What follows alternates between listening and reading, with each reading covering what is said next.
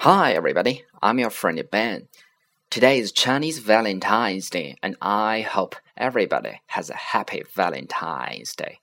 Here, I have some very important information to share with you. 很多小伙伴呢问哪里可以看到我们节目的文本，其实方法很简单，大家只要搜索“英语口语每天学”的公众账号关注即可，回复相应的节目期数就可以看到每期节目的文本。比如说第三十八期，回复数字三十八就可以看到。